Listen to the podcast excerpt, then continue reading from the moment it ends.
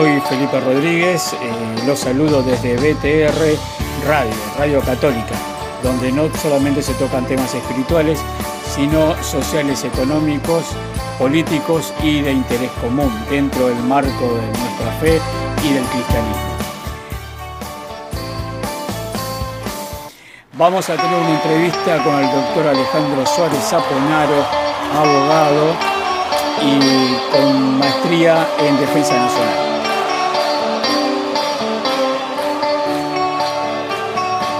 Tenemos al doctor Suárez Zaponaro en línea. Muy buenas tardes, doctor.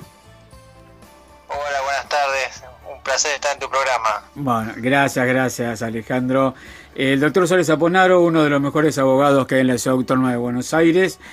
Y además autor de, eh, varios libros, de dos libros, eh, sobre la temática de la defensa nacional y de las problemáticas en el Sahara. ¿Nos contás un poquito el título de los libros y la incumbencia de los mismos? Bueno, dale, uno se llama Nuevo Derecho del Mar y Defensa Nacional, que está entre los 10 más vendidos del Instituto de Publicaciones Navales. Se puede obtener vía eh, a través del Instituto de Publicaciones Navales en su, en su página web. El otro libro se llama Sahara Occidental y Conflicto Olvidado, de la editorial Universidad del Ejército, es un libro más de geopolítica y, y también este y un poquito de historia también, este, historia militar, así que se puede aquí también a través de la página web de la editorial, este, también está a la venta por, sistema online. Sí, eh, además de ser eh, eh, corresponsal en la Argentina del diario El Minuto de la República de Chile, y se, por lo menos en, mi caso y otros casos más, han, somos ha sido lectores de tus artículos que hablan sobre la problemática en política, en defensa nacional, en geopolítica, en estrategia. Eh, ¿Seguís en, esa temática del periodismo también? Sí, sí, sí, ah, bueno, acompañamos al Minuto desde el 2017. Este, y antes, bueno, columnista político en Alternativa Independiente en Uruguay, y bueno, ahora con lo que quedó, que es el blog La Polis, que también está, es un blog uruguayo en, dedicado al análisis político, ¿no? Y el minuto, bueno, sí, haciendo notas de, todo un poco, historias, defensa, política nacional, internacional. Así que bueno, se, ha tenido una buena repercusión en, los lectores. ¿A qué se debe que no se habla mucho de la geopolítica a nivel nacional con proyección internacional? ¿Qué es lo que sucede? ¿No hay estrategas? ¿No hay, no hay intelectuales? ¿Qué está pasando en la Argentina en esa temática? Mira, geopolítica se transformó en una mala palabra en los años 80 a raíz del ser ligada con el tema militar.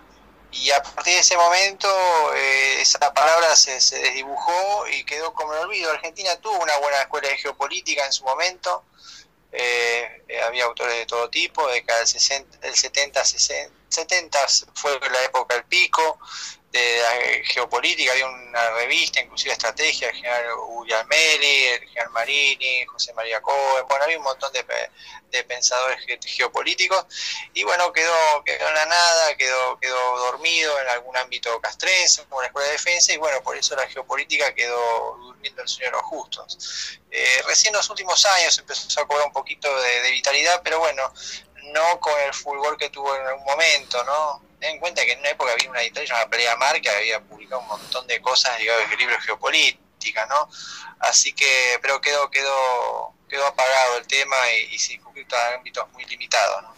Sí, el tema es que la Argentina, a mi parecer, es un país que está de espaldas al mar, es decir, como la ciudad autónoma de Buenos Aires, que vive de espaldas al río, cosa que no es habitual en otras ciudades del interior, ¿no?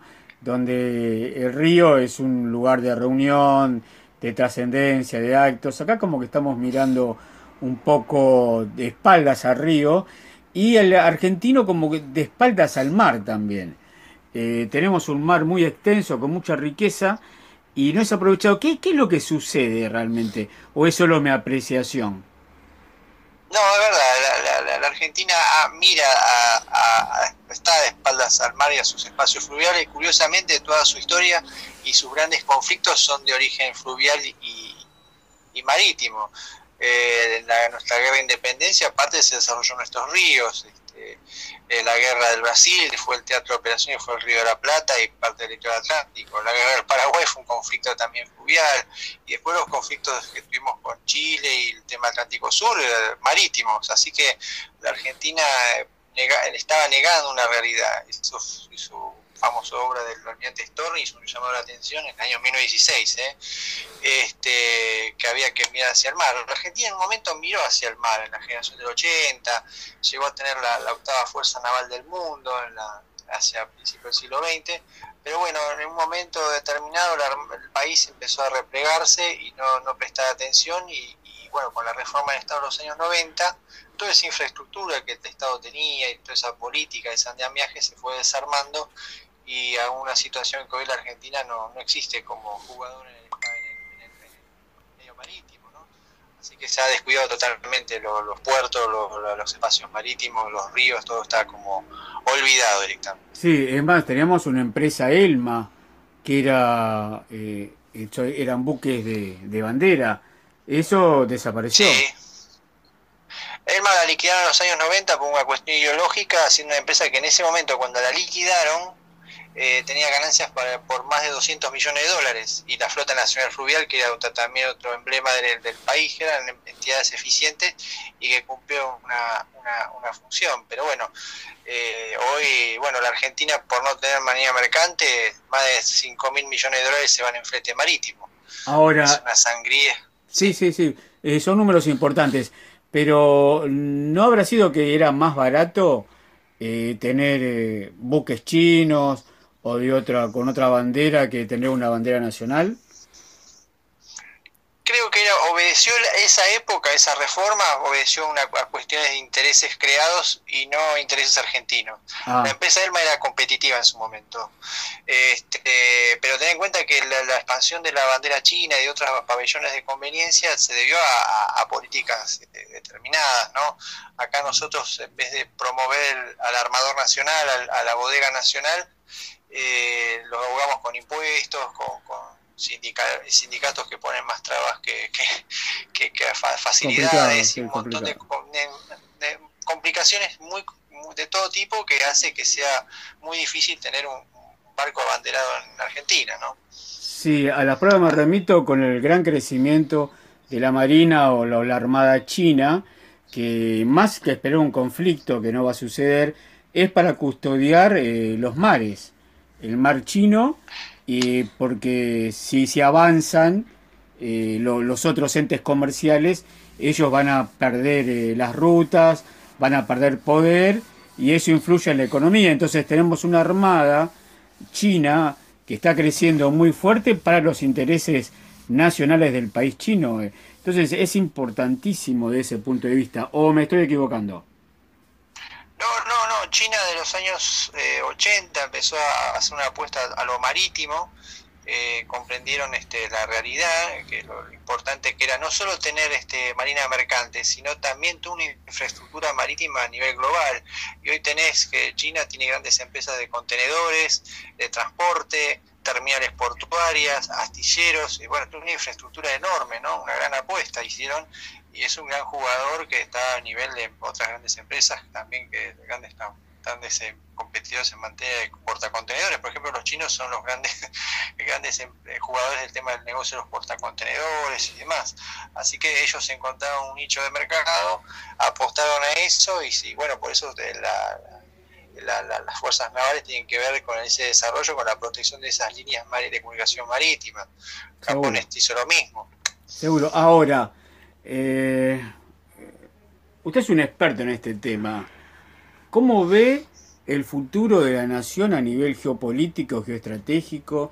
¿Estamos posicionados en el mundo? ¿Podemos tener un lugar más trascendente o directamente no trascendemos? No, somos la, por una decisión, o posiblemente seamos parte de la somos parte, primero por una posición geográfica una parte de la periferia pero eso se potencia aún más por una decisión propia no por eso estamos en un lugar periférico y no tenemos incidencia en, más en este tipo de, escenarios no donde hay grandes jugadores hay, hay países que lo, han visto pero Argentina no, no, no, juega, no tiene un papel, no tiene una, estrategia clara en ese tema de lo que es el transporte marítimo, los intereses marítimos. Este, es vano, esta, por ejemplo, la flota pesquera, tiene un promedio de 50 años, así que ahí hay, una, hay todo un tema, ¿no? Quedamos totalmente rezagados, por eso el mar lo están ocupando otros. Terrible, terrible nuestra posición. las fluviales las vías fluviales están ahora con manos de barcazas de bandera paraguaya y barcos de bandera paraguaya, que son están muchos en manos de armadores argentinos que se van a Paraguay porque, porque hay facilidades y costos competitivos en relación a Argentina. Inclusive vas a tener banderas eh, bolivianas en, nuestra hidrovía porque Bolivia, desde su pequeño puerto que tiene en el río Paraguay, este, también tiene una proyección hacia intereses fluviales, ¿no? Entonces también quiere tener este ser un jugador en el transporte fluvial. Bueno, este, y nosotros hicimos un repliegue total y, vemos como otros, hasta Uruguay está pensando en lo mismo y bueno, nosotros estamos en otro, hay otras prioridades pareciera. Es impresionante la información que nos estás dando con respecto a nuestra situación geopolítica y estratégica en el mundo. Parece que estamos eh, caídos un poquito del mapa mundial no solo porque estamos en el sur del país, sino porque por nuestra toma de decisiones, que por lo cual parece este, de, no poder salir de este pozo que viene de la década del 90, ¿no? cuando se ha perdido eh, la, bandera nacional en los barcos y todo lo demás que estábamos hablando. Eh, eh, una última pregunta, ya que estamos hablando del mar. ¿Cómo ves nuestra situación con respecto a, la, posesión indebida que tiene Gran Bretaña en las Islas Malvinas? Está dentro de nuestra plataforma eh, submarina. Entonces, ¿cómo ves la situación internacional? Mira, el Reino Unido tiene una, tiene una agenda eh, clara en el Atlántico Sur, bien clara están trabajando muy bien con Brasil, se están acercando a Brasil, se están acercando a Uruguay, a la alianza histórica con Chile. Eh, la presencia militar sigue siendo importante. Ellos tienen una, estrategia a largo plazo que es la proyección hacia la Antártida y, el control de los espacios bioceánicos. Es, para ellos de, alta, de alto valor. Eh, así que tiene una clara, una clara apuesta y una política de fuerza y obviamente la Argentina, un país que no tiene mucho peso, eh, no, no, va, no incide lo suficiente para obligar a, esta, los británicos a, modificar en algo su, su, tesitura, sino más bien son vemos que el Reino Unido siempre tiene políticas unilaterales y ha vulnerado cualquier acuerdo, cualquier cosa que ha firmado. Y la Argentina no tiene capacidad de presión más allá de ir a, reclamar a Naciones Unidas o, algún discurso de solidaridad regional, pero no en los hechos no, no pasa nada. Este, estamos totalmente inermes frente a, frente a, ellos que tienen, presencia importante y, lo han hecho saber y, el Reino Unido a partir de los próximos años va a recuperar una importante capacidad de poder naval, tiene dos portaaviones de importante capacidad, así que eh, mientras nosotros no tenemos nada, o sea, no, no tenemos claro lo que, lo que vamos a hacer en la zona, así que más allá de las reclamaciones y, gestos este, cargados de sentimentalismo, pero no, con los sentimentalismos no vamos a llegar a ningún lado. Bueno, muy amable, doctor César Aponaro. Eh, sí, la situación es caótica a nivel internacional y a nivel soberanía. Así que eh, lo comprometemos para la próxima vez a fin de, hablar un poco sobre el tema de las fronteras. ¿Qué le parece? Bueno, bueno, bueno, dale. Un saludo desde BTR Radio la radio católica eh, más importante de la ciudad autónoma de Buenos Aires y de Argentina. Gracias. Gracias, hasta luego. Excelente esta entrevista con el doctor Alejandro Suárez Aponaro. Nos quedó un poco en el aire el tema de, Malvinas, un tema candente desde hace varias décadas y es un tema que vamos a, tocar posteriormente, ¿no? Especialmente quería preguntarle, le voy a preguntar en su momento sobre eh, la resolución 502 del Consejo de, Seguridad de, las Naciones Unidas, ¿no? Eh, la cual no era todo negativo, es decir, la pregunta es, ¿por qué la política a veces influye tanto en la estrategia? La estrategia de Malvinas, de recuperación de las Islas Malvinas, fue eh, tomar posesión y negociar. No entrar, en la, no entrar en combate, no entrar en guerra. Y de repente cambió la visión, cambió el parámetro, eh, con la plaza llena en, Plaza de Mayo, ¿no? Y Galtier en el balcón. Y después, al decir si quieren venir que vengan, presentaremos batalla. Eh, a eso me refiero porque mm, la resolución 502 de, las Naciones Unidas eh, no era del todo negativa para Argentina, en razón que no la condenaba ni exigía la restauración de la administración británica anterior al 2 de abril. La 502, la resolución, solamente pedía a las partes que hubiera un cese de hostilidades, un retiro de las fuerzas argentinas y una negociación. Es lo único que, pedía, es decir, nosotros podemos, en ese momento, donde la estrategia era la negociación, teníamos que haber retirado a las tropas haber dejado una administración, eh, nada más, y algún sistema de control policial. Eso hubiera sido eh, la mejor cara para un mejor resultado. Pero no fue así. A raíz de que no acatamos la resolución 502 de las Naciones Unidas, eh, ahí tuvo el pretexto Gran Bretaña para Em, para empezar a trasladar las tropas y empezar el conflicto. Un gran error, un gran error porque la política influyó en la estrategia y la estrategia era lograr el fin. El fin era la negociación. Pero no se logró. A raíz de eso, eh, los países, los países eh, del que estaban en Naciones Unidas, eh, se pusieron en contra de la Argentina, bueno, excepto a los, países latinoamericanos que, ya sabemos, Perú, eh, Bolivia, que nos apoyaron. Gran error también del argentino en haber, no haber dejado participar a tropas que se ofrecieron de, de otros países, los cuales hubo muchísimos voluntarios, miles de voluntarios de países limítrofes.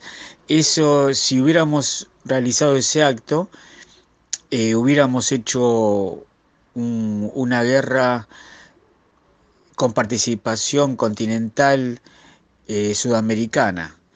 Le hubiera dado otro contexto y ya no hubiera sido la Argentina solamente contra Inglaterra. Pero bueno, es un, un detalle que parece que no se tuvo en cuenta para globalizar la guerra después de que no se, no se acató la resolución 502. Esto, bueno, esto hace de que pongamos en reflexión, ¿no? La guerra, la guerra, donde no hay ganadores, a veces supera la estrategia. Nuestra estrategia era negociar.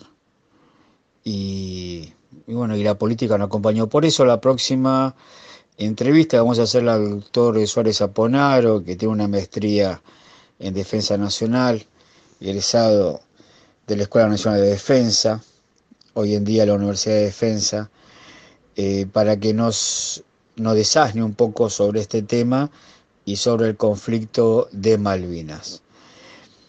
Cerramos este, este programa con esta entrevista que fue excelencia desde mi punto de vista. Espero que los oyentes le haya eh, gustado.